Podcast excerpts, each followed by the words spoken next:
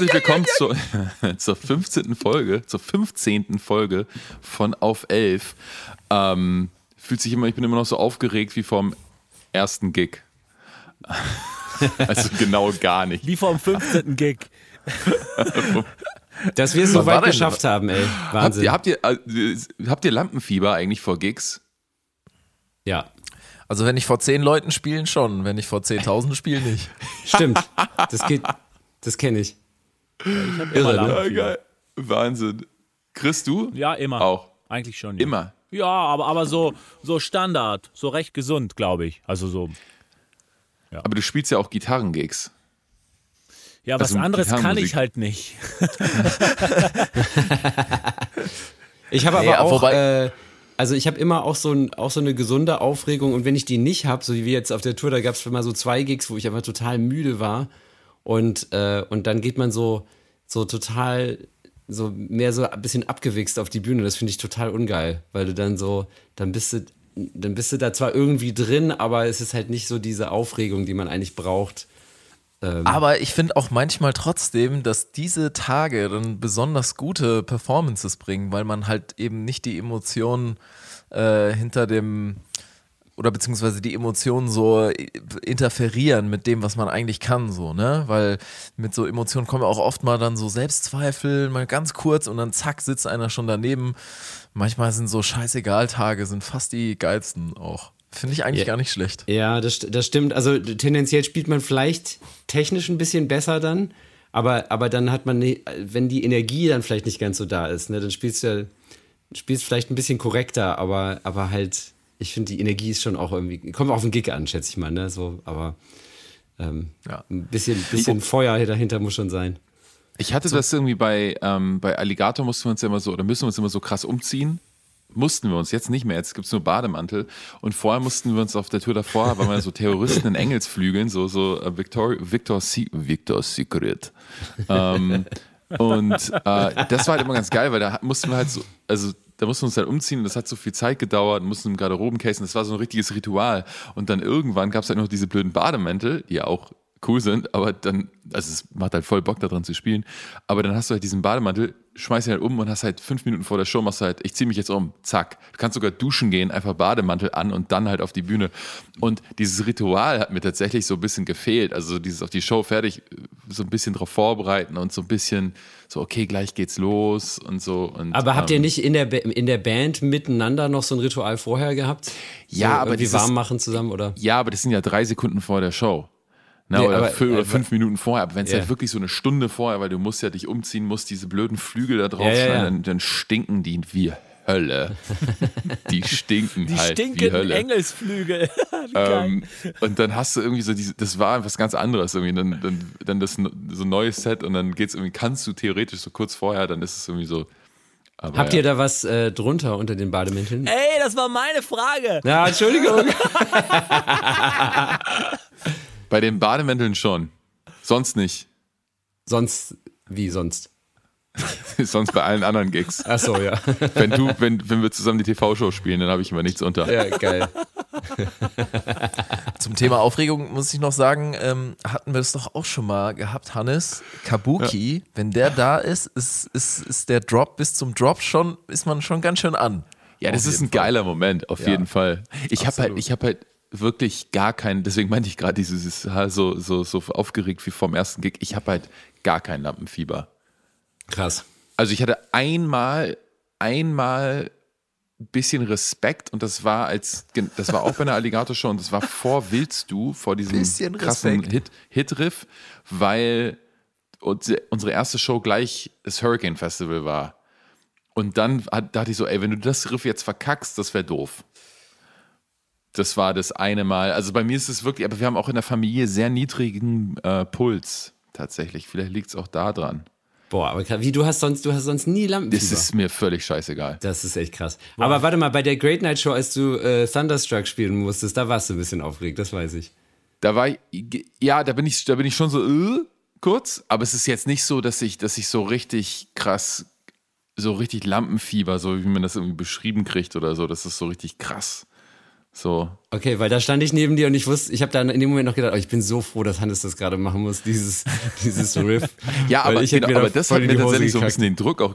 Das war, also wir mussten bei der, bei der TV-Show äh, ähm, mussten wir äh, Thunderstruck spielen, weil irgendjemand sich das gewünscht hat.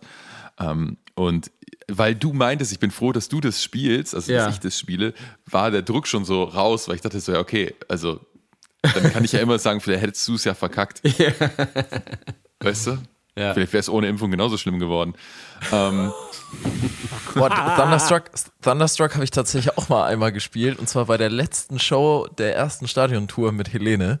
Da hatte ich doch diese, ähm, dieses Geigen-Gitarren-Duell mit meiner Frau, äh, die Winterovertüre von Vivaldi, von den vier Jahreszeiten.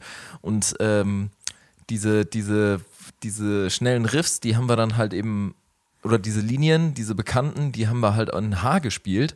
Und deswegen war natürlich die H-Seite dann perfekt. Und es war alles in Moll, aber ich habe da knallhart Thunderstruck in Dur drüber gespielt. so als äh, Abschluss, äh, Abschluss-Show-Gag. aber Thunderstruck ist gepickt, ne? Ja, Ja. Ja, ich habe das, ich hab das Pull-Off-mäßig gespielt. ich habe das auch Legato gespielt, also so, ja. Ja, Ja, das ist. Äh, ja, geil. Ähm, äh, das zum Thema Lampenfieber, da kann man auch äh, bestimmt, es gibt bestimmt andere Leute, die das irgendwie richtig krass bekämpfen müssen und wie auch immer sich, keine Ahnung, mit Alkohol. Ich habe mal, warte, dazu fällt mir gerade ganz schnell was ein. Ich habe mal mit, mit, mit einem mit einem, ähm, Bekannten von mir gesprochen, der hatte Horn, äh, französisches Horn, das Ding, wo man die Hand drin hat, halt studiert ne, und reinbläst. Und ähm, oh, aber trotzdem Instrument. Und äh, der hat halt massive Lampenfieberprobleme gehabt, so orchestermäßig, ne? Weil er Ja, hat, aber das ist nicht Gitarre, Dicker. ja, das ja, ist klar. Halt. Ich weiß. Und dann hatte der da, ging der tatsächlich irgendwie so zu so einer Therapeutin oder irgendwie zu sowas. Und, und die hat ihm dann einfach irgendwann knüppelhart gesagt: Ja, scheiß drauf, hier hast du Beta-Blocker. Und er so: Nein, ich möchte das Thema aus der Welt schaffen, so mit mir so. Und sie, ja, du, deine Kollegen nehmen das auch alle. Und Du- der hat gesagt, das sind halt ganz viele Orchestermusiker, die sich da wirklich einen reintüten, so, ne? Du, meine Mutter ist ja, die geht ja nächstes Jahr in Rente und ähm, die wird uns dann ja hier im Podcast sicherlich auch die eine oder andere Geschichte übers Orchester erzählen Uh. können.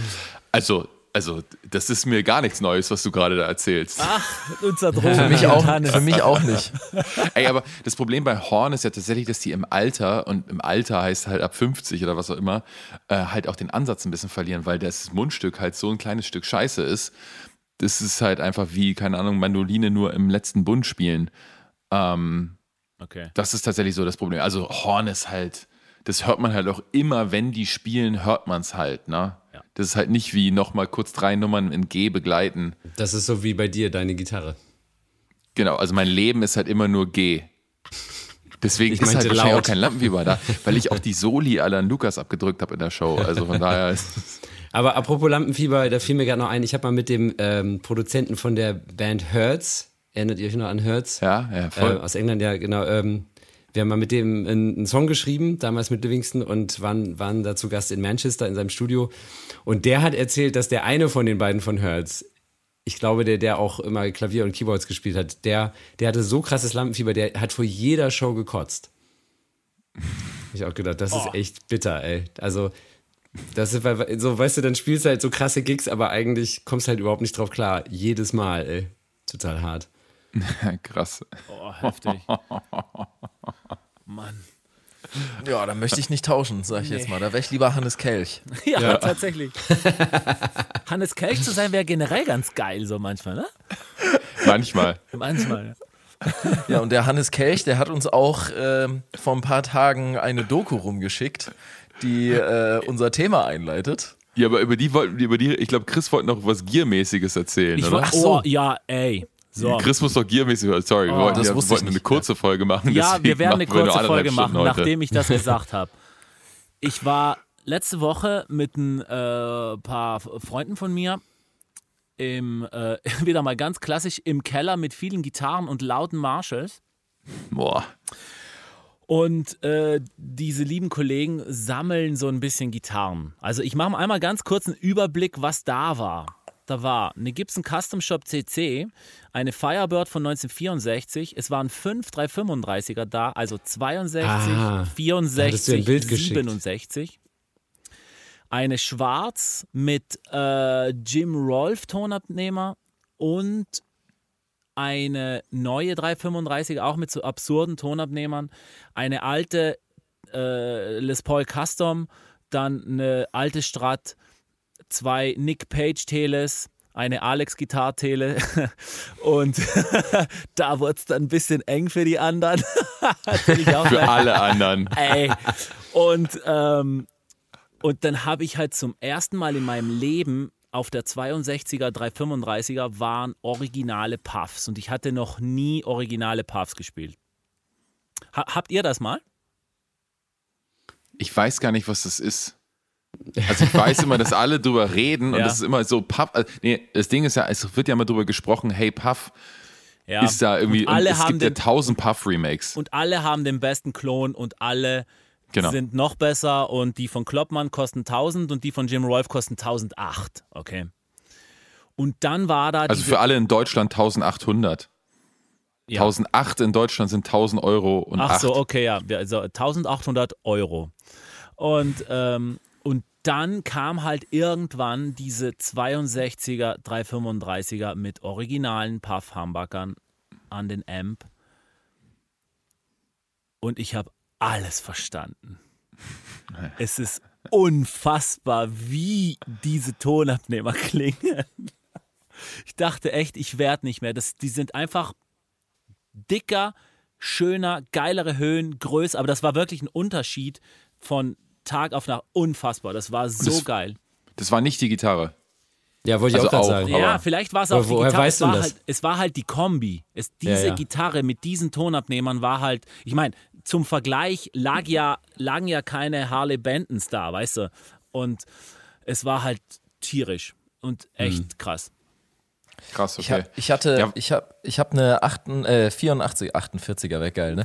Äh, 84er Les Paul Standard äh, habe ich da und die hatte ich mal dem Alex damals, als er noch in der Warschauer Straße da oben äh, über Noisy Rooms sein, sein, seine Werkstatt hatte, mal zum Einstellen und zum Refretten gebracht und der ist ja so auf Amber Pickups, glaube ich, unterwegs, ne? Genau, ja. Genau. Und, Die haben wir ja auch äh, alle in unseren Teles. Genau. Und wäre ich auch bereit gewesen, ähm, weil ich wollte die Gitarre einfach aufs nächste Level bringen. Und dann hat der, äh, habe ich die abgeholt und mach ich so, das sind doch, hast du die, hast du die Kappen von, von meinen Hamburgern? Äh, hast du dir da auf, auf die Ember Pickups draufgelassen? Sind doch dieselben? Ich meinte so, nee, ich habe die ausgebaut, dann habe ich die äh, Seriennummer gesehen und habe gesehen, das sind ähm, nicht 80er Puffs, sondern 70er Puffs. Also habe ich die da drin gelassen. ja, ist Ja, Alex ist da auch, Alex ist tatsächlich, was Pickup einkaufen geht, auch der heftigste Typ. Also der ist da wirklich, der weiß genau. Ich habe zum Beispiel eine Tokai-Strat, wo er mir einen Satz bestellt hat, und zwar hat er dann Fralens bestellt. Lindy. Und da hat er dann genau, also das ist unglaublich, weil diese Tokai-Strat, die ja irgendwie 500 Euro gekostet oder 400 Euro gekostet hat, mit diesen Pickups halt unglaublich klingt. Weil es einfach, weil er halt weiß, was er da bestellt. Na ja, hier haben wir noch irgendwie 3% mehr Windung und der ist noch links geschwänzelt und dann ist bei irgendwie 32 Grad wurde irgendwie noch einmal Honigguss drüber gekippt. Guck mal, das sind auch in meiner 335 sind auch äh, Amber drin, weil ich habe dann irgendwann, ich hatte mal das Gefühl, dass das noch geiler gehen kann und die alten Pickups, äh, die da drin waren, die Gibson-Dinger, so ein bisschen äh, zugemacht haben. Und dann hat er tatsächlich die dann für diese Gitarre so wickeln lassen von dem Wolfgang von Amber. Und da habe ich hier jetzt, das ist quasi auch dann so ein Puff-Nachbau und dann ein P90 in der, im Hals. Und es klingt Geil. tierisch. Geil. Und dann waren da noch äh, die beiden Nick Page Teles, die tierisch geil sind. Also wirklich mega geile Teles. Und ich habe die hintereinander wegprobiert und habe bewusst die Alex Guitars hinten rangehängt. Und die beiden Nick Page klangen tierisch. Und ey, ich mach dann die Alex an und es war Stille im Raum. Geil. Echt, ich habe sowas noch nie erlebt. Und alle so, passiert das gerade wirklich? Weil wir haben gerade unfassbar geile Custom-Shop-Gitarren gehört, die halt tierisch aussehen, tierisch klingen. Und ich so, und alle so, was sind das für Tonabnehmer? Und ich so, ich weiß es nicht. Das ist auch egal. Es ist egal. Es ist halt besser als alles andere. Ja, aber das ist mit Sicherheit auch Amber, weil der äh, das in fast Ja. allen. Teles verbaut. Ja. Ja, außer er macht da mal eine Ausnahme und wählt dann mal was anderes aus, Genau, aber so ja, in, in ja. 90 Prozent der Fälle ist bei ihm, glaube ich. Aber Ey, wir, müssen, gesagt, wir müssen jetzt echt mal Alex einladen. Ja. Der muss jetzt echt mal kommen. Jetzt haben wir es schon so angeteasert. Ja. Ja, das ist, Alex ist wirklich unfassbar. Ähm, genau. So, das war meine, was war mein kleiner Gier-Ausflug. Auf jeden Fall, äh, Puffs sind, me- mein, meine, sind in meinen feuchten Träumen. Geil. Ich habe mein, mein, mein Gear-Erlebnis die letzten zwei Wochen ähm, war, dass ich, ich bin ja so ein sehr großer Kevin Schurko-Fan, nach wie vor. Und ähm, der, also normalerweise nehme ich ja Rhythmusgitarren immer nur einzeln auf und dann war ich aber so, ey, ich will jetzt doch eine Produktion, wo eigentlich fast nur Rhythmusgitarren sind und wollte die dann doppeln. So. Und dann gucke ich, will ich so ein bisschen Soundauswahl betreiben und ähm, habe dann nochmal ein Video geguckt von Kane Schurke, von seinem Sohn auf dem Slate-Channel. Da gibt es das umsonst zu gucken quasi in dieser Academy. Wen? Welchen Slate. Channel? Von Slate. Sla von Steven Slate Digital. Slate. Hello, my name is Steven Slate and I am the most awesome pickup producer in the world. Everybody else sucks. Ähm, der. Und der hat halt diese Slate Academy und der postet ja auch mal gerne Fotos von seiner fetten Bude, die man mit seiner Subscription da abklappert. Ähm, und da gibt es diese Academy und da gibt es sehr gute Videos. Und da gibt es eins mit Kane Schoko, was der Sohn von Kevin Schoko ist. Und ähm, da kann man dann auch die Files sich ziehen und das dann selber mischen, bla bla bla. Und ähm, dann habe ich da reingeguckt und er hatte irgendwie so vierfach Layer. Also er hatte seine Main-Rhythmusgitarren, die halt den ganzen Song durchlaufen und dann für den Chorus hatte er halt seine Rhythmus-Layer nochmal dazu. Und dann macht er so Layer 1 an, also das eine war der Main-Rhythmus-Sound, dann hat, macht er Layer 2 an, was so machte, das andere macht und zusammen klingen die trotzdem nie so, wie, wie man sich das vorstellen würde, wenn sich das addiert. Also es ist halt so ganz weird. Und dann hat er noch ein viertes Layer Achtung. und das lief den ganzen Song durch. Und das war nämlich nicht eine Gitarre, sondern es war halt eine MIDI-Gitarre. und das Ding machte er halt an und die anderen waren halt so, so homö- homöopathisch dazu. Ähm, also ein bisschen mehr, weil das hat, die haben ja was gemacht. Und ähm, dann kam diese DI-Gitarre und es war halt, äh, diese MIDI-Gitarre und es war halt nicht von dieser Welt. Und das Geile war, und dann guckte ich halt irgendwie recherchiert, MIDI-Gitarren gab es tausend Sachen, gibt es ja Electric Sunburst und was auch immer. Und ähm, dann guckte ich nochmal in sein Video und dann hieß, stand da Odin. Und er so, ja, das habe ich hier auch so mit dabei. Und er macht das an. Das war halt, der Gitarrensound war halt da. Und dann bin ich, habe ich, hab ich das äh, gegoogelt und dann kam ich auf die Seite von, ich weiß gar nicht, kann man jetzt auch gucken, Odin 2 gibt es jetzt. Und ich habe mir Odin 2 direkt gekauft ähm, für 150 Euro. Und Was ist das, ein, Pl ein Plugin oder was? es ist halt ein, ein Das Instrument. ist ein Plugin. Genau, was Ah, nur, okay. Was nur die I ausspuckt, aber gleich links, rechts gedoppelt. Und ich schwöre euch, du kannst halt Palm Mutes damit machen. Du kannst halt Flageolets damit machen. Das Vibrato klingt mega, also als gedoppelte Rhythmusspur. Als, als Main-Ding ist noch, ist sowas, ist, ist ein bisschen was anderes, aber ähm, genau, und ich, und du schmeißt das Ding an, schmeißt dein Amp-Plugin drauf und du hast halt, weil gerade wenn du so Drop-Tunings, das ist jetzt eine Platte, wo viel so Giss unten und so weiter ist, wenn du, du ich habe halt keine zweite Gitarre, mit der ich das spielen kann. Und es dauert halt ewig, bis das tuned. Und das Ding steht halt und ist als Doppelungsspur unglaublich. Und da ich eh schon Bass-Midis habe, weil ich den Bass ja auch nicht einspiele, sondern programmiere bei der Platte, ähm, habe ich das einfach darauf geschmissen, die Velocities geändert und du hast halt das mega Rhythmusbrett. Das darfst du halt als Gitarrist.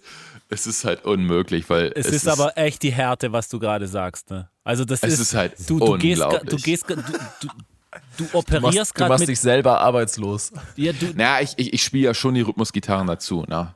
ja, aber und du, ich muss du auch sagen, ich mu- das Gitarristenherz halt doch jetzt einfach so mit einem Löffel. Jetzt. Ne, genau, und das andere ist halt die MIDIs, die st- erstelle ich halt, indem ich in Pro Tools kannst du ja Audio to MIDI machen und der ähm, ist halt sehr velocity genau. Das heißt, ich spiele die Sachen ein, konvertiere das, mache mir daraus die Bassspur und dann habe ich quasi schon Velocity, also und, und das hat halt Alternate Picking und alles Mögliche. Und bei Drop Tuning in der Liga, also wenn du so weit unten bist, musst du eh Akkord für Akkord stimmen. Das heißt, ob du jetzt da alles Akkord für Akkord spielst oder ob du jetzt einfach eine MIDI-Gitarre hast, also real ist das alles nicht. Die, und, unsere Hörer. Also fake, und, fake, fake, fake Music News. unsere Hörer zerlegen uns, Alter. ja, aber, aber und dann, und dann ist mir halt mal, also es war, war halt so lustig, weil ich so dachte, so, ey, das, das, das kann nicht sein. Und dann hörst du dir halt die Choco-Platten an, der ja wirklich viel macht, und hörst du natürlich auch, dass die das schon auf mal das ein oder andere Mal benutzen werden. Ich will das nicht unterstellen, aber das funktioniert. Es ist jetzt nicht 50-50, es ist schon leiser als die Main-Gitarre, aber so als Stütze ist es super, um einfach eine andere Farbe zu haben. So, ich, ich komme da nicht mehr raus aus der Nein. Nummer. Hab, aber da, und dann habe ich 20 Soli gespielt, um das Nee. wieder wettzumachen. Die letzte Folge Dieses von Plugin. Hannes Kelch. Ich schwör's euch, es ist so krass. Es ist so Ah, krass. krass. Ja. Wenn wir Schön. schon bei Fake-Gitarren sind, Fake Producer. ey, das, das ist jetzt der perfekte Übergang, das ist ja nicht moderiert hier. Wenn wir schon bei Fake-Gitarren sind, kommen wir zu unserem heutigen Thema. Ähm, wir haben eine Doku gesehen. Hannes hat die Doku in unsere WhatsApp-Gruppe geschickt. Und äh, we- weißt du noch, wie die hieß? Die äh, hieß äh, der Fake-Producer von äh, Lady Gaga äh, von Steuerung F. Ähm, das hat, glaube ich, Nico Schliemann hat das gepostet. Und ähm, dann habe ich irgendwie kurz drauf gedrückt und bin so hängen geblieben da drauf. Ja. Ähm, und das hat ja doch sehr die Runde gemacht. Und weil ich eigentlich nicht so schockiert war, wie die das da die ganze Zeit so darstellten, wie, also, das ist ja so krass, dass sowas passiert. Und ich gucke guck mir die Dogo an, war halt so, ja, das ist halt 10% heftiger als so, wie es halt ist. So, Ja, aber dann erklär, erklärt mal, was da, äh, dann erzähl mal die Geschichte jetzt ein Es, bisschen. es geht um den äh, Produzenten Geoslam. Da muss man ja schon eigentlich, also. Enough said. Das war's. So, mit dem würde ich gerne eine Platte machen. Geoslam. Und ähm, der halt systematisch Künstler und Künstlerinnen angeschrieben hat, gesagt hat, er wird sie gerne produzieren und halt eben die Credits hat, nämlich dass er mit äh, angeblich mit Lady Gaga und so weiter, ähm, ähm, äh, One Direction, glaube ich, und also noch so ein paar andere Leute äh, gearbeitet hat.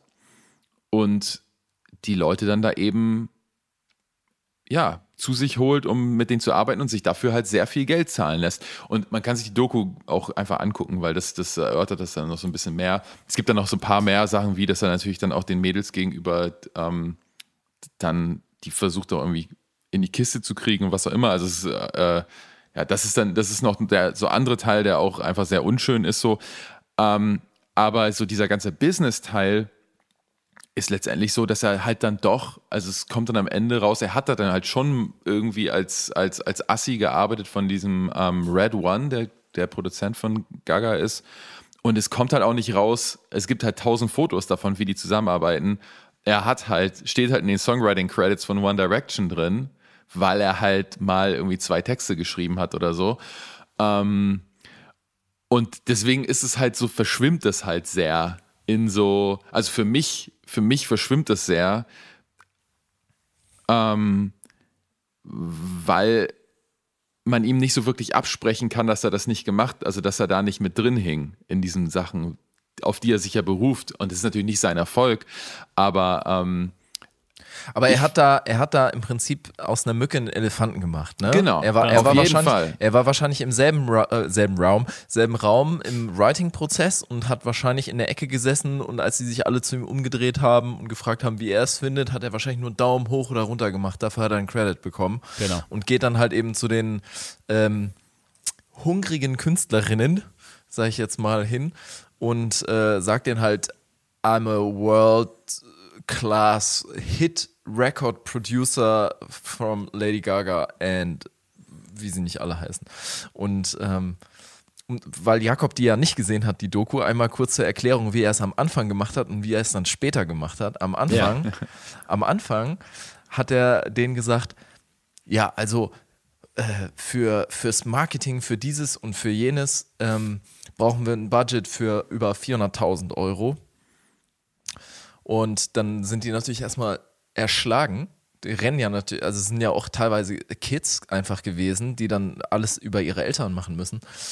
Und sagt dann, ja, ich habe aber selber jetzt noch ein Darlehen geholt bei der Bank über 150.000 und wir haben noch Investoren, die zahlen auch je, äh, zwei Investoren, die zahlen auch jeweils so und so viel.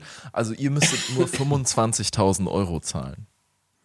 Und dann sind die natürlich so, okay, es kostet 400.000, das sind drei Leute, die zahlen alles bis auf 25, also müssen wir diese 25 irgendwie bezahlen. So, ne? Und, ähm, Und was- alles möglich, um das zu tun. Halt. Genau, und was der denen halt einfach knüppelhart verkauft hat, war diese, diese Vorstellung von Leuten, die nicht in der Branche sind, diese Vorstellung dieser komplexen Branche, dieser erfolgreiche Typ mit, mit Sekretärin, Chauffeur, äh, Ja. Masseuse, Management, äh, Label, bla bla bla. Und die sind alle hinter ihm, die arbeiten alle für ihn, die hat er alle Die sind auch selber. da, Die sind, auch, alle da. vor Ort. Genau. Es ist nicht so, dass die nicht vor Ort sind, sondern die sind halt vor Ort und das sind aber zum Teil auch alles selber Sänger und Sängerinnen, die selber erfolgreich werden wollen, denen er sagt, ja, okay, die bezahlt mich gerade, also tu so, als wärst du meine Sekretärin und so. Genau. Also es ist halt sehr, sehr, Ja.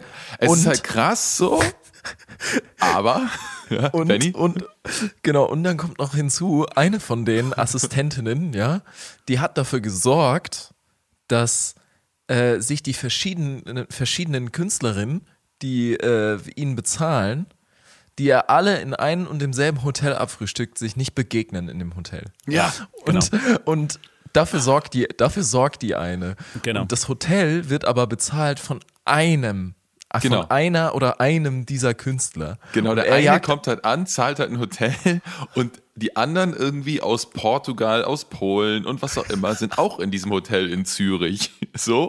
Und er macht Sterne. halt fünf Writing Sessions. Die dürfen davon aber nicht mitkriegen, weil nur einer bezahlt und er denkt, er ist nur für ihn da. Also Genau. das ist halt schon echt crazy. Das So. ist richtig krass. Und- und, äh, und, und, und die Masche hat er dann später ein bisschen aufgedröselt. Der hat dann immer weniger Geld genommen, aber er hat dann angefangen, halt eher, eher so Bands, also so Boy- und Girl-Bands zu machen, so Duette.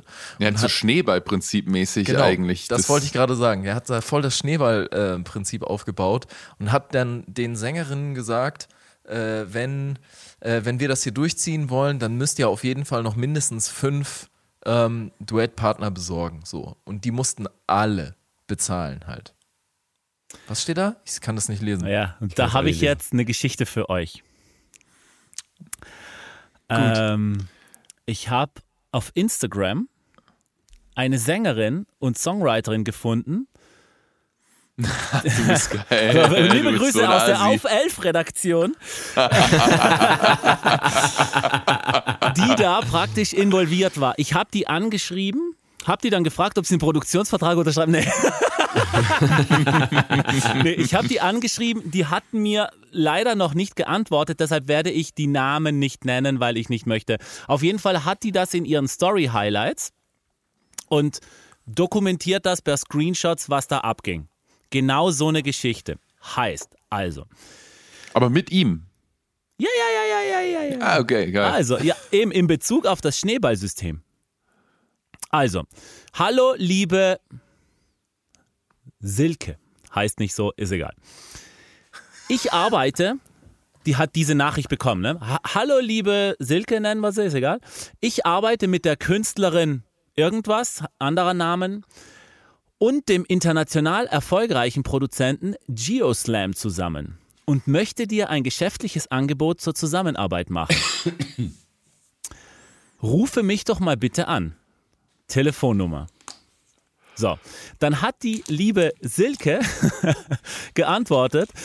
Kannst du hier schon mal kurz zusammenfassen, um was es genau geht? Danke, liebe Grüße. Dann wieder der Kollege. Es geht um ein Produktionsagreement. Weitere geschäftliche Details möchte ich nicht über den Facebook Messenger teilen. Ich bin sicher, du hast Verständnis dafür. Also alles weitere telefonisch. Also über WhatsApp-Telefonie. Wait. Alles klar, schreibt sie dann zurück. Dann gerne per Mail. Wenn ich weiß, um was es geht, dann gerne telefonisch. Danke. So, und dann ist sofort Attacke. Sorry, ich gebe keine weiteren Details schriftlich an jemanden weiter, den ich nicht mal gesprochen habe. Hier, aber man schreibt halt irgendwelche random Leute an oder was. Egal. Hier geht es um eine enge Zusammenarbeit und ich möchte wissen, wem ich das Angebot mache. Wenn, ich dir meine, wenn dir meine bisherigen Informationen nicht ausreichen, um mich anzurufen, bist du einfach nicht die Richtige dafür. Alles Gute für die Zukunft. So, dann schreibt sie zurück. Und ich gebe nicht meine Handynummer an Menschen, die ich nicht kenne, ohne weitere Informationen. All meine Kommunikation, ich meine, das ist eine, die hat, die hat mit einem renommierten Verlag in Deutschland einen Verlagsvertrag, hat verschiedene Projekte und macht Sachen. Also das ist jetzt keine irgendwie äh, Barsängerin so, ne? All meine Kommunikation mit Labels, Verla Verlagen, Businesspartner läuft über Mail. Das klingt leider nicht sehr professionell. Liebe Grüße, alles Gute. Dann komm nochmal zurück. Äh, sorry, hab deine Handynummer gar nicht verlangt, deshalb habe ich dir meine Privatnummer ge gegeben. Geschäftliche Details ohne jegliches Gespräch vorher schriftlich zu verlangen, ist nicht nur unprofessionell, sondern auch recht unseriös. Ich gewähre doch, ich gewähre doch nicht jemanden, den ich zwar aufgrund eines Talentes, aber auch ohne jeden, ohne jeden persönlichen Eindruck seines Charakters schriftlich detaillierte Einblicke in ein Geschäftskonzept.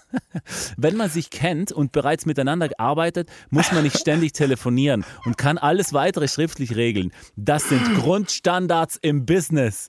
Aber es ist nicht meine Aufgabe, dir das zu erklären. Das lernt man mit der Zeit von ganz alleine. Oder bleibt halt auf dem geschäftlichen Niveau, auf dem man gerade ist. Zwinker-Smiley. So, Kontakt geblockt. wow, aber das heißt, der ist ja voll auf das Niveau eingestiegen, auf dem der Geoslam unterwegs ist. Ja, ja, das ist wahrscheinlich einer von den Typen, der Schneeballsystemmäßig ja. Sängerinnen äh, an den Start bringen muss und schreibt sich dann halt einfach mal so äh, einmal Instagram oder Facebook-Kontakte durch. So. Wow. Krass. Und du ne? meinst, der, der arbeitet jetzt quasi für diesen Geoslam im Auftrag so? Genau, weil. Ja, das ist dieses Schneeballprinzip, was er dann am Ende noch irgendwie gemacht hat, dass er quasi Leute anschreibt und die müssen dann quasi, die kriegen umsonst eine Produktion oder wie auch immer, dafür müssen sie aber entgeltlich andere Leute ranholen, die das dann quasi finanzieren. Also halt. Geil, das ist ja wie Tupperware-Partys vom ja, Prinzip genau. her. Ja, genau. Also Same. das Ding ist halt, es wird halt sehr, es ist halt sehr, wird halt sehr schockierend rübergebracht und es geht natürlich dann auch irgendwie darum, dass der die Leute halt, das krasse ist eigentlich, dass er die psychisch sehr unter Druck gesetzt hat. Ja, also er hat die Leute halt schon sehr fertig gemacht und so. Und ähm, was ich eigentlich versuche zu sagen, ich will niemanden in Schutz nehmen. Aber die Leute, die mit dem Typen auf die Fresse fliegen, die fliegen halt bei dem nächsten auch auf die Fresse. Denn wenn du bei dem reinfällst, dann kommt halt der nächste und es gibt halt die Leute und ich, also das, ähm, um da, um da so ein bisschen das, das diese, diese, diese, diese ähm, da konkreter zu werden, weil wir so ein bisschen auch selber drüber sprechen wollen, weil wir natürlich auch alle schon so Sachen erlebt haben. Ich habe zum Beispiel einen Künstler, mit dem ich zusammen, oder eine, oder eine Künstlerin, mit der ich zusammenarbeite. ähm, oder also Oder nicht. Künstlerin. So, so schlecht gerettet. Das war jetzt sehr komisch. genau. nee, es ist natürlich eine Frau oder ein Mann. Ähm, und und bei dem ist es halt, also der ist auch auf nicht mal, ich würde jetzt nicht sagen reingefallen, aber es ist natürlich so ein Prinzip, was schon viel gemacht wird, dass Leute sagen, hey, pass auf, ähm, ich mache dir eine Produktion, die kostet so und so viel Geld. Ich hole dir halt einen Verlagsvertrag für sehr, sehr viel Geld. Und dafür ist dann die Produktion gedeckelt. Und das ist halt ein Weg, wie das halt sehr viel gemacht wird. Mhm der letztendlich, natürlich am Anfang musst du nicht das Geld in die Hand nehmen, was, was bei diesem Geoslam der Fall ist, aber am Ende des Tages ist es trotzdem so, dass du dann halt 20, 30, 40.000 Euro Verlagsschulden hast, die du, und wenn du ein ambitionierter Musiker oder eine ambitionierte Musikerin bist, musst du den ja irgendwann abstottern. Na? Und ähm, das war halt echt abgefahren, weil der dann plötzlich eine Produktion hatte, die nicht veröffentlichbar war und 40.000 Euro Verlagsschulden. Der fundamentale Unterschied zwischen dir und Geoslam ist halt, dass er sich. Das ist schon sehr schön. dass er sich äh, sozusagen ganz bewusst darüber geworden ist, dass es diese psychologische äh, Grauzone gibt, ähm, wo junge Musikerinnen eher mehr berühmt werden wollen, als geile Mucke zu machen. Da trennt ja. sich ja die Spreu vom Weizen. So. Äh, das meinte ich wir, mit, mit, der, mit diesem Business-Vorspielen. Genau. Wenn, man, wenn man halt geil Mucke machen will, dann ist einem das Business egal, weil dann findest du eigentlich gar nicht im Business statt. so, selten. Ja, also das will Ja. ich jetzt so nicht äh, sagen. Äh, wir finden ja viel, vieles geil, auch was da stattfindet, aber ähm, die, die er sich aussucht, die wollen mit Biegen und Brechen berühmt werden. Und äh, vielleicht können die ja auch ganz gut singen oder auch nicht, aber da wird ja jetzt auch nicht gezeigt, ob die irgendwie in irgendeiner Form gut sind oder nicht. Das, darum geht es ja auch nicht, sondern die sind einfach Opfer geworden von einem Typen, der Von einem sich Traum. Ja, von einem Traum, von Ja. ihrem Traum. So, und der hat es denen halt einfach so verkauft und die so genötigt dahin, indem er auch gesagt hat, so, äh, du musst den Vertrag jetzt halt unterschreiben, sonst bin ich halt morgen weg. Und das Ding platzt halt. Ich äh, äh, habe keine Zeit für irgendwie so einen Kindergra äh, Kindergarten und so.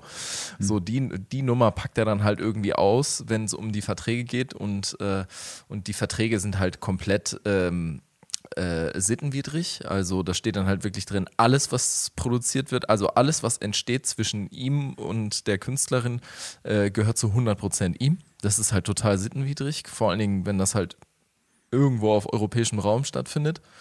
Ähm, und ähm, ja, und eben mit diesen, mit diesen Geldmodellen, mit diesen riesigen Summen, mit denen er rumhantiert, so, das schüchtert natürlich die, de- den, den, den äh, Otto, den Otto halt irgendwie halt ein. Ja, so, aber ne? wenn du, halt- wenn du, wenn halt du, so. wenn du da mit 300.000 ankommst, also, da gehst du ja nicht von aus, dass das ein fucking Scam ist, weißt du? Das ist, denkst du, ey, das ist doch so teuer, das muss ja groß sein, ne? Du Ja, musst ja in dem Moment, wo du mit dem Typen im Raum sitzt, musst du ja merken, dass er nichts kann. Das ist ja das Ding. Also Ja. diese Leute, das ist ja, sobald du eine Session mit dem, entweder der kann halt was und es kostet halt 30.000 Euro, dann ist es halt cool. Weil es ist ja nicht festgeschrieben, was ein Produzent kostet. Ein Produzent kann 0 Euro kosten und sagen, ich bin halt beteiligt. Ein Produzent kann aber auch sagen, ich will 1000 Euro am Tag haben.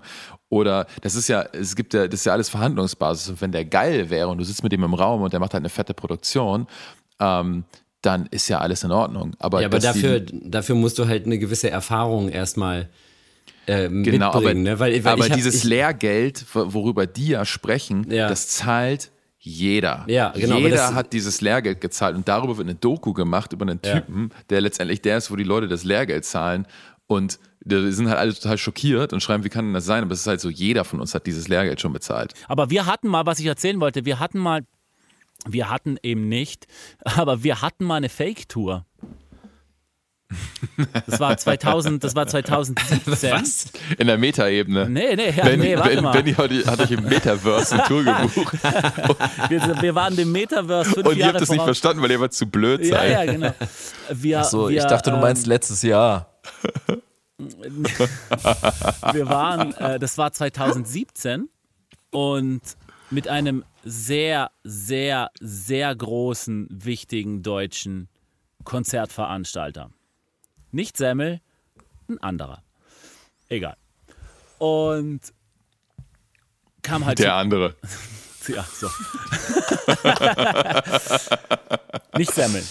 Gu ähm, Gutenberg, Gutenberg, Konzert. ein anderer, aber egal.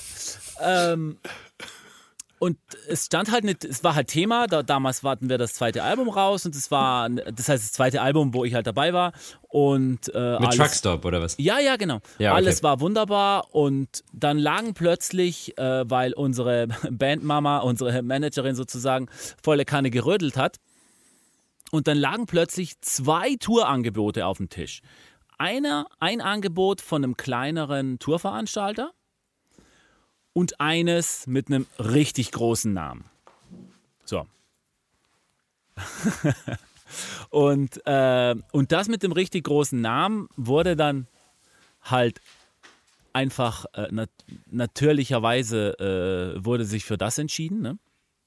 Und dann ging das los. Und es wurde halt über äh, Medienpartnerschaften gesprochen, Medienpartnerschaften mit sehr großen TV-Institutionen und, äh, und halt sehr großen deutschen schlechten Zeitungen. Und, ähm, und das war dann eigentlich alles gut. Und dann kam man irgendwie so ins Gespräch und dann lief das. Und dann kamen mal ein paar Termine, dann stagniert es so ein bisschen. Und dann kamen wieder ein paar Termine und dann kam mal ein Zeitraum. Und das war so, ich kannte es nicht anders. Das heißt, ich, ich wusste ja nicht, wie das so abgeht. Und auf jeden Fall hat sich das dann so entwickelt, bis halt plötzlich eine Tour stand. Ein Zeitraum, Daten, Venues, weißt du so, da steht dann halt Würzburg Posthalle und das, was man halt so kennt und, und so geil halt. Und ja, wir gehen jetzt nächsten Monat raus, weil das Weihnachtsgeschäft irgendwie äh, steht vor der Tür und die Tour hatte dann Namen. Und dann war Funkstille. Und wir so, äh, was ist los? Weil man spricht ja nicht mit Hans-Jürgen von nebenan, der sich, der sich einen Sprinter gekauft hat und sagt, er macht jetzt eine Tour, sondern man spricht halt einfach so mit einer der größten deutschen Konzertveranstalterfirmen. Ne? Auf jeden Fall absolute Stille. Gut, Zeitraum ging rum. Dann wurde nochmal nachgehakt. Dann wurde, ja, war Probleme, Probleme, Probleme. Es tut uns leid, das System und alles ist so wichtig. Und dann wurde das halt verschoben auf irgendwie sechs Monate oder acht Monate später. Selbes Spiel, Widerstanden Daten, Widerstand alles und dann plötzlich wieder Funkstille. Und dann wurde irgendwann so richtig auf den Tisch gehauen und gesagt so, was ist los? Und von einem Tag auf den anderen wurde Habt unsere... ihr immer mit dem Lasso auf den Tisch wir haben geschlagen, einen die Lasso und da sind wir dahin geritten. und, äh, und dann von einem Tag auf den anderen wurde der Typ, der uns betreut hat, ich kann jetzt leider keinen Namen nennen, entlassen. Ronny Ronaldo. Ronny Ronaldo wurde entlassen, war weg, sofort, glaube ich, sogar verklagt wegen irgendwelchen betrügerischen Tralala. Das heißt, unsere, der hat uns sozusagen eine Tour vorgespielt Die nie gebucht wurde. die nie gebucht wurde, die es nie gab. Wir haben Termine bekommen und wir dachten, wir würden auf Tour gehen und waren so, Hä? ja, wir müssen das jetzt an, angasen, weil halt Weihnachten, das war dann November, wir müssen das jetzt noch vor dem Weihnachtsschub hier rauskommen, damit die Leute Tickets kaufen und sich Tickets schenken zu Weihnachten. Und dann irgendwann war das halt weg. Aber was hat er sich denn davon erhofft? Ich weiß es nicht. Der Typ war komplett fertig. Unsere Managerin hat gesagt, da kamen E-Mails, die, die waren, auch wenn der telefoniert hat, der, der hat gesagt, der Typ ist auf Koks, der ist nicht ganz dicht, der labert so wirres Zeug. Und, aber der hat da halt gearbeitet, äh, natürlich einen dicken, fetten Job. Und, und dann war das plötzlich alles weg Heiße, heiße Luft. Heiße Luft. Und, und wie gesagt, nicht vom, vom äh, ich habe einen Kumpel, der macht jetzt Musikmanagement, sondern du liest halt den Namen und sagst, Da hättet ihr die Tour gespielt. da hätten wir die Tour gespielt. Wahrscheinlich hätten wir dafür bezahlt, aber wir hätten sie gespielt. aber, aber das war halt so, du liest den Namen und sagst, okay, fuck, endlich was Großes und jetzt ist geil. Und dann am Ende war halt nix. Absolut nix. Wahnsinn. Aber ich meine, das musste der doch wissen, dass der damit dann irgendwann auffliegt. Das war doch klar. Also, das ist ja. Ich weiß es nicht. Wie gesagt, ich hatte Unvorstellbar. die, die, ich hatte die Kommunikation natürlich äh, nicht. Äh, ähm, ich Ich glaube, Geoslam hat sich seinen Karriereabend auch anders vorgestellt, als eine Steuerung F-Doku zu haben. Ja, genau. Also ich glaube, Leute sehen das manchmal nicht so kommen. Ich glaube, der Typ bucht jetzt auch die Gigs von Geoslam. Nicht. ja.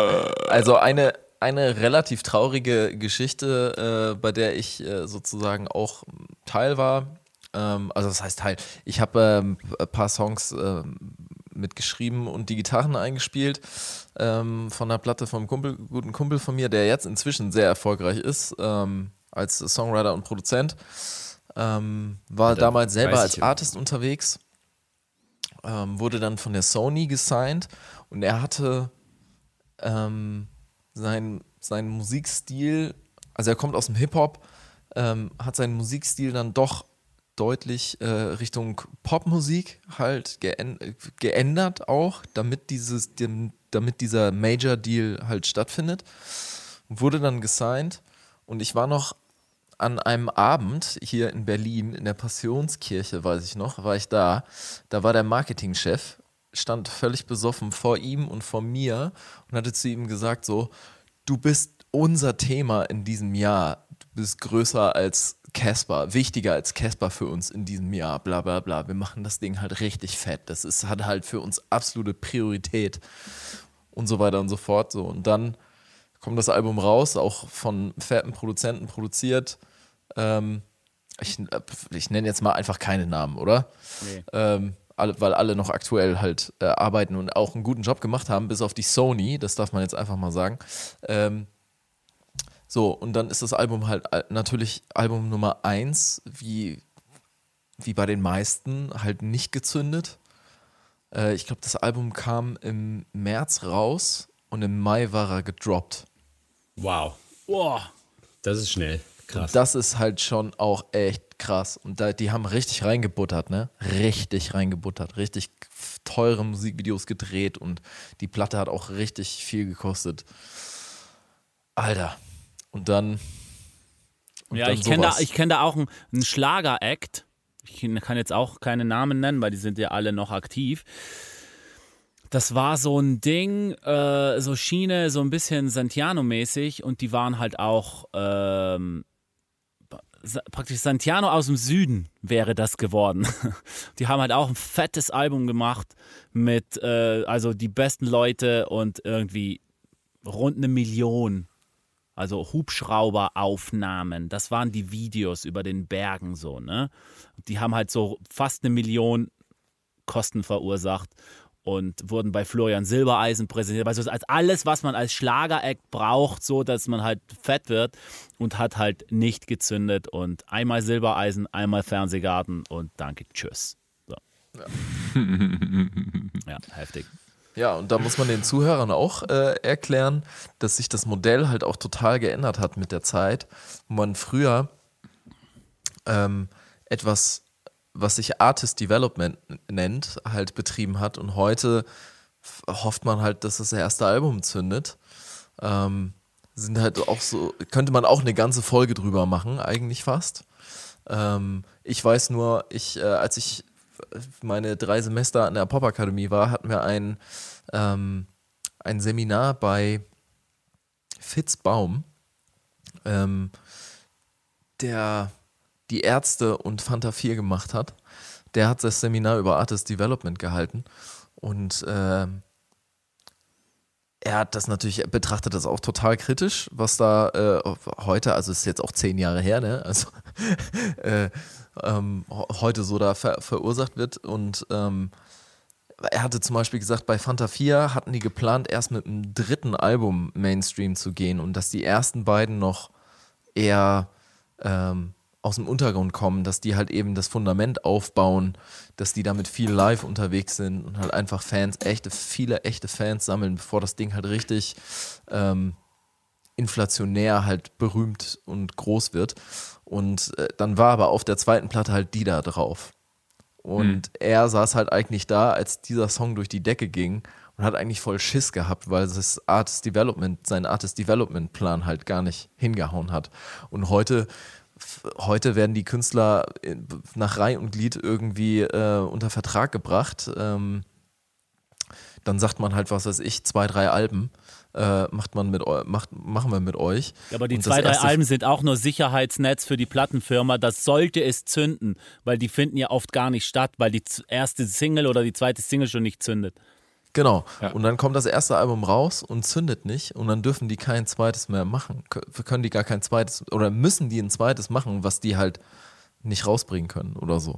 Ja. Da müssen die erstmal noch zwei Alben schreiben und vertraglich abliefern, bevor die halt äh, da raus können aus dem Vertrag und dann ähm, wieder auf eigenen Füßen Mucke machen können und so. Ist Trotzdem reden wir krass. da schon über Künstler, die zumindest einen Plattenvertrag angeboten kriegen, die zumindest Budgets zur Verfügung gestellt kriegen und die ja, ähm, ich meine, das ist, das ist ja noch ein ganz anderes Ding, wie das halt läuft, weil äh, am Ende weiß ja niemand, wie es wirklich geht, bis es dann wieder funktioniert und alle sagen, ja, das habe ich doch gesagt, dass das da läuft. Ja, ne? ja, genau. ähm, außer du hast halt wirklich, außer du hast halt so massives, offensichtliches Talent auf allen Ebenen, dass du selber schreiben kannst, selber produzieren kannst, selber mega singst und auch noch tierisch aussiehst und drei Klamottenlabels hast, dann ist das eigentlich, das ist halt eine Bank, ne? aber das ist ja eigentlich, ähm, viele brauchen ja eben dieses Development, was ja auch total richtig ist. Ähm, aber genau dieses, diese, diese Masche, dass man sich da eben dann den, den, die, die Hoffnung der Leute halt krallt, um die dann ähm, ja, denen was zu verkaufen, was einfach nicht, nicht der, der, der Status, also nicht niemals passieren wird. Das ist halt krass. Was, was halt auch so das Ding ist, was ich halt immer wieder auch, das, die Disku oder nicht Diskussion, sondern das Gespräch, was ich viel mit Leuten habe, die ich ähm, produziere, ist, dass ich mich da komplett, also wenn die mich fragen, so, hey, kannst du mich mal da und da vorstellen, dann sage ich immer so, hey, ich bin halt kein Manager. Weil natürlich kann ich das machen, aber es ist halt nicht mein, es ist halt nicht mein Job, weil ich will nichts versprechen, was ich nicht einhalten kann. Und ich will auch keine E-Mails schreiben, um mich um Sachen zu kümmern, weil ich das, weil das, das ist einfach, ich, ich fühle mich da einfach schlecht bei. Also Sachen zu versprechen, die ich nicht, die ich nicht, die ich nicht halten kann und werde, sondern ich mache halt Platten. Ja, aber ist so, auch super. Ist halt ja. ein anderer Job. Ist halt ein anderer Job. Und ich, ich meine, wie gesagt, ich habe sogar einen Verlag. Ich könnte sogar, ich könnte sogar Vorschüsse, ich könnte sogar Künstler ranholen und Verlagsvorschüsse zahlen. Nur oftmals sind die Leute halt auf dem Level, wo ich einfach sage, hey, es ist für dich besser, jetzt drei, vier, fünf, 10.000, 15.000 Euro in die Hand zu nehmen oder irgendwie, was auch immer, was du jetzt vorhast, ob du jetzt irgendwie eine EP weitestgehend selber produziert, man macht die fertig oder man macht halt ein gesamtes Album und du machst halt gar nichts und ich mache halt alles, davon hängt halt ab, ähm, was das jetzt am Ende kostet. Ne? Ähm, aber die Leute fahren auf jeden Fall besser, wenn sie das einfach selber zahlen, als wenn ich sagen würde, ey, okay, du hast kein Geld, das wird vielleicht auch irgendwann mal kommen, dass man das dann sagt, man muss jetzt eine Platte machen, weil das ist jetzt so aktuell, wir müssen jetzt unbedingt ein Album machen und deswegen versuche ich das jetzt irgendwie mitzufinanzieren. Aber dieses Ding mit dem Verlagsvertrag, das ist eine Sache, wo ich sage, das würde ich immer als letztes machen. Das würde ich immer machen, wenn die Band schon getourt ist, wenn die Band schon eine Platte hat, wenn die Band schon, also das würde ich so weit zögern, weil diese, die Vorschüsse, die dann gezahlt werden, immer, immer, immer höher werden. Bis hin zu völlig wahnsinnig exorbitant. Ne? Ja. Und wenn, und, und das ist halt das Ding, und das habe ich halt ganz viel mitgekriegt, dass dann Leute kommen, Künstler kommen, Künstlerinnen kommen, die halt zwei Songs draußen haben, die dann, ja, uns hat ein Verlag angeschrieben oder wir haben einen Manager, der hat uns einen Verlagsvertrag besorgt. Und, und das ist halt eine Sache, die 50 Prozent der Leute, mit denen ich zu tun habe, die nicht mal ein Album draußen haben, halt schon haben. Mhm. Ist ein Verlagsvertrag, wo ich sage, Diggi, Digge, das ist das Letzte was du unterschreiben solltest. Ja. Weil du jetzt bist du am Arsch, erstmal die nächsten drei Wobei Jahre. Wobei man aber dazu sagen muss, dass ganz, ganz viele Musikmanagements und Booker und weil die halt ganz viele alles zusammen machen, hm oft halt in Vorleistung gehen und sich somit über die Verlagsverträge mit den Künstlern so ein bisschen Return holen. Ob man das jetzt gutheißen mag oder nicht. Das muss nicht, man halt kommunizieren, muss, das muss man ja, denen halt ja, sagen genau, und sagen, genau. pass auf, ich, also das finde ich ist immer eine Sache, das ist alles das ist nicht verwerflich, dass man das tut, nur es wird den Leuten immer unter einem falschen Ding vorgegaukelt. Es wird den Leuten nicht, nicht so nicht gesagt, dass das das ist, wo halt echt noch Kohle verdient wird.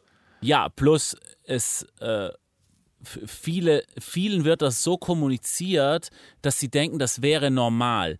Aber Fakt ist, dass aus meiner Sicht in dieser Branche gar nichts normal ist. Das heißt, dass das alles gesplittet gesehen werden kann.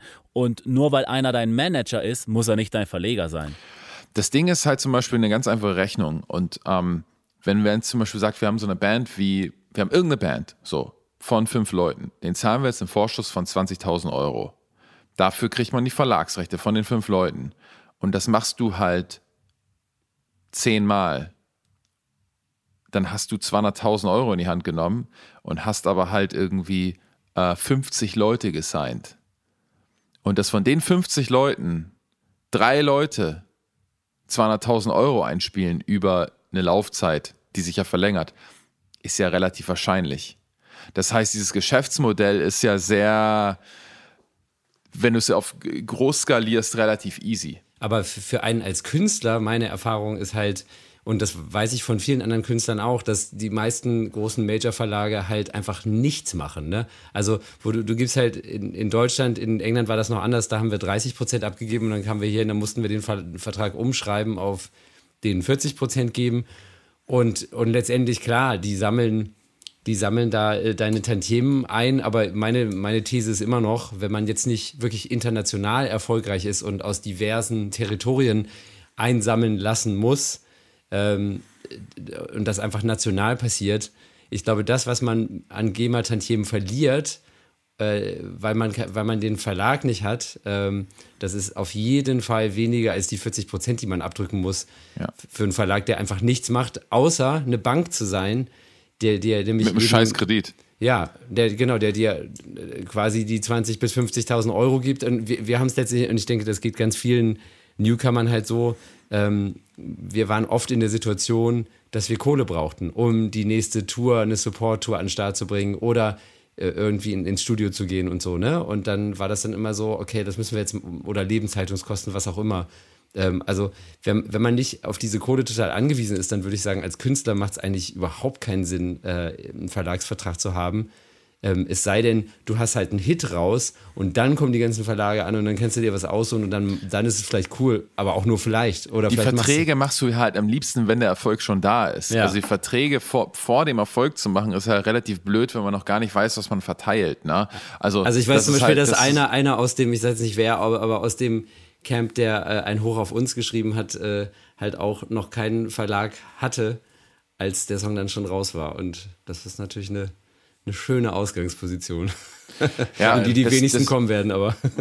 das, was ich so ein bisschen gelernt habe oder was ich auch immer wieder merke, wenn ich mit Leuten rede, ist halt, wenn man halt erstmal kein Geld überweist für eine Sache, wo, wo auch zum Beispiel auch was bei was den Geo-Slam angeht, ist, er hat ja wahrscheinlich den Leuten nicht mal gesagt, ich liefere das und das. Wenn ich einen Vertrag mache für eine Produktion, dann gibt es ein Abgabedatum. Das ist der erste siebte. Da steht dann drin, da ist Mastertape-Übergabe. Da hast du mir die letzte Rate zu bezahlen und da kriegst du deine Platte und darfst noch sagen, was dir nicht gefällt. Dann ändern wir das und dafür haben wir zwei Tage Zeit und fertig. Ne? Ich mache das ja nicht alleine, ich habe ja noch einen Kollegen, aber ähm, machen das zusammen. Aber das ist halt so ein Ding. Und wenn du so einen Vertrag hast, der ist auch sehr leicht verständlich, den versteht auch jeder. Und wenn so Leute da einfach irgendwie 30.000 Euro an Geoslam überweisen, ohne zu wissen, was sie kriegen und er denen ja auch nicht zugesteht, wann sie was bekommen, dann ist es halt so ein bisschen. Ja, aber das ist halt eben die Sache, wenn du das nicht weißt, dann weißt du nicht, wie. Aber Dicker, die Leute, ist doch in jeder Wirtschaftsform, was auch immer, werden doch Verträge gemacht.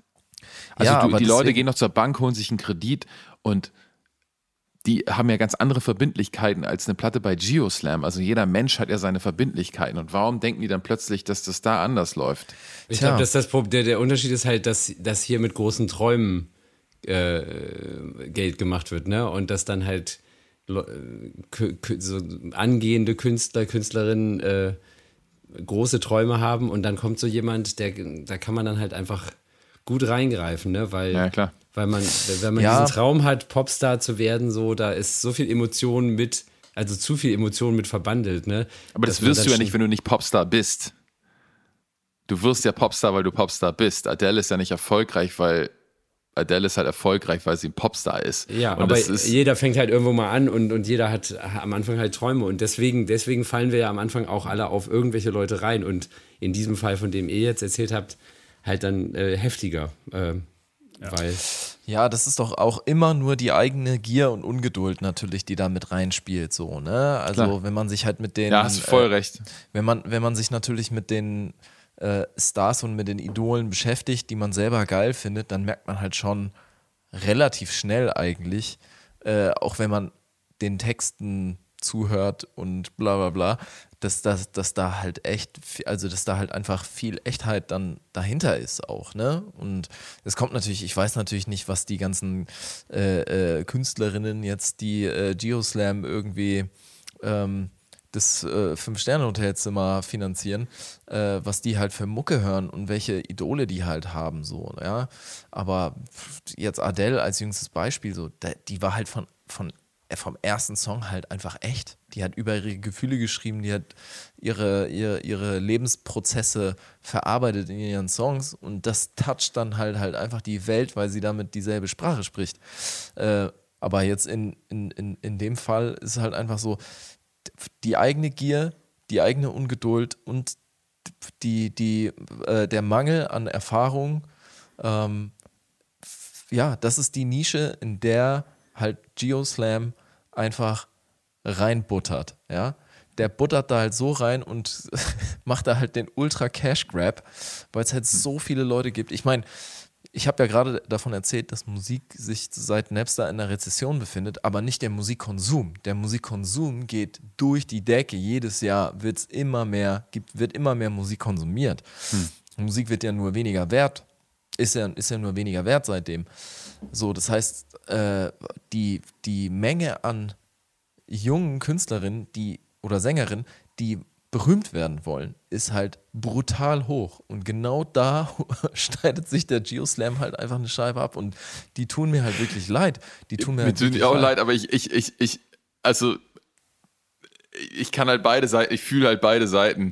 Ich sag's aber so, wie es ist. So, es ist halt so, hey, Mann, also, nee, ich, also ich finde es total schlimm, was er macht. Es ist katastrophal. Nur es ist halt, dass es jemand macht, ist halt völlig klar, weil es machen andere auf einer anderen Skala, findet das tagtäglich statt. Das ist so ein bisschen das, was ich versuche zu sagen, dass überall so, überall Cuts gemacht werden, die nicht geil sind, überall Träume verkauft werden, die niemals stattfinden werden wenn du, wenn du irgendwie 30.000 Euro hast, da würde ich halt nicht das machen, sondern würde ich halt sagen, ich gehe halt nach Berlin oder gehe halt nach London oder gehe halt irgendwo hin, wo halt Musik passiert, suche mir Leute, mache mit denen zusammen Musik und dann behalte ich 5000 und davon finanziere ich mir vielleicht eine Produktion. Ne? Mhm. Ähm, das, ist, das ist so, wenn ich gar keine Ahnung, also wenn ich gar keine Ahnung hätte, dann würde ich das auch nicht machen, weil ich habe ja keine Ahnung.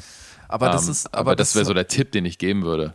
Genau. Und das ist halt eben auch der große Unterschied so, weil man muss, man muss, glaube ich, unterscheiden zwischen äh, einem Musiker, Sängerin ja.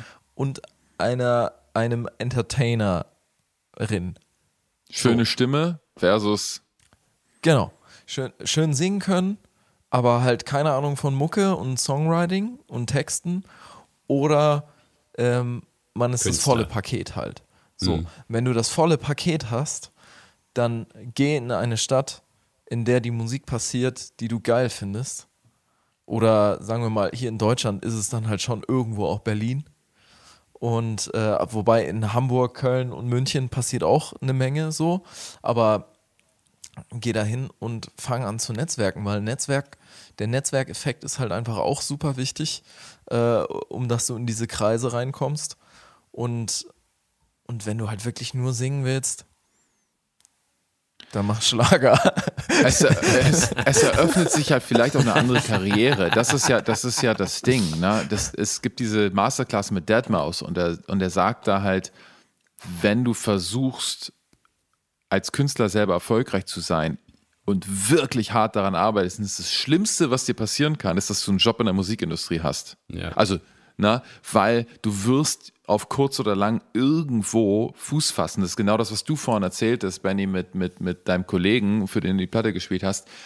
Der hat ja als etablierter Songwriter dann Fuß gefasst. Und das ist ja auch eine geile Karriere. Das ist ja nicht, also das, das ist ja trotzdem ein cooler Job. Und, ähm, genau, und dazu kann ich zum Beispiel auch, um die Geschichte zu vervollständigen von, der, von, von dem Herrn, ähm, der ist dann. Das habe ich mit dem letztes Jahr zusammen gespielt, ja, ne? Nee. Ich glaube nicht. Ich dachte, du hättest mir das vermittelt, dass ich. Naja, egal.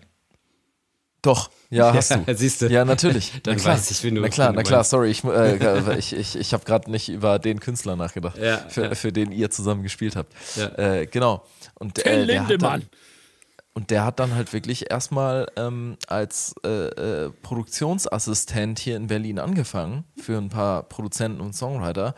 Und das fand natürlich alles in so einer großen Etage statt. Da waren dann halt die Bee Gees und dann ist der Ali Zukowski und so weiter. Und das sind alles riesengroße, also wirklich un unglaublich erfolgreiche Songwriter und Produzenten.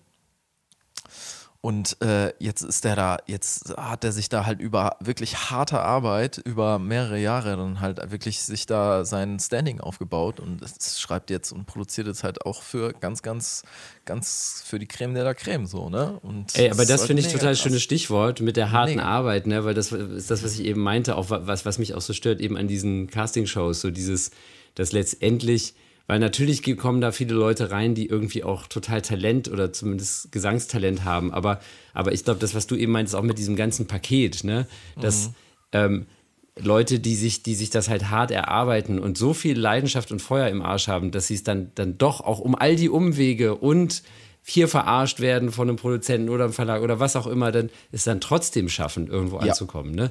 Ja. Ähm, das, sind dann, das sind dann halt einfach die, die, die, für die das letztendlich auch schon immer vorprogrammiert war, weil, weil sie einfach die ganze Arbeit reinlegen. So, ne? Aber Und es das- haben doch alle es nur trotzdem geschafft. Niemand hat es einfach nur geschafft. Alle haben es trotz Ja. irgendwas Ja, geschafft. ja, genau, genau, Genau. Aber ich glaube, das gehört einfach auch dazu, dass man, man all, all dem zu trotz, das, was, was, die Steine, die einem in den Weg gelegt werden, dass man halt immer wieder aufsteht und sein Ding einfach immer wieder durchzieht. Und dann ist es ja eigentlich letztendlich, wenn, wenn man dann so jemand ist, und das kann ich ja von mir mit, mit meiner Band auch sagen, dass äh, irgendwie, da, da kommen dann ja auch sehr viele schöne und lustige Geschichten bei raus, so, ne? Und irgendwie gehört das auch alles dazu, glaube ich. Ja, also sorry, sorry an alle äh, Zuhörer da draußen, die jetzt gedacht haben, das wird eine krasse Gitarrenfolge oder so. Heute mal äh, ein kleines Experiment, äh, auch, auch ein wichtiges Thema, ähm, weil wer durch diese ganze Scheiße durchgeht und am Ende da steht und sich nichts mehr erzählen lässt, der ist wirklich auf elf. Ja. Ah, das ist ein schönes Schlusswort. Was ein Schlusswort. So. Bumm. Ciao. Damit kann man auch einfach mal sagen, auf elf ist einfach mal ein, eine Lebensart. Geil. Jo, Geil. bis Geil. zum nächsten Mal. Ciao. Geil, Tschüss. Leute. Tschüss.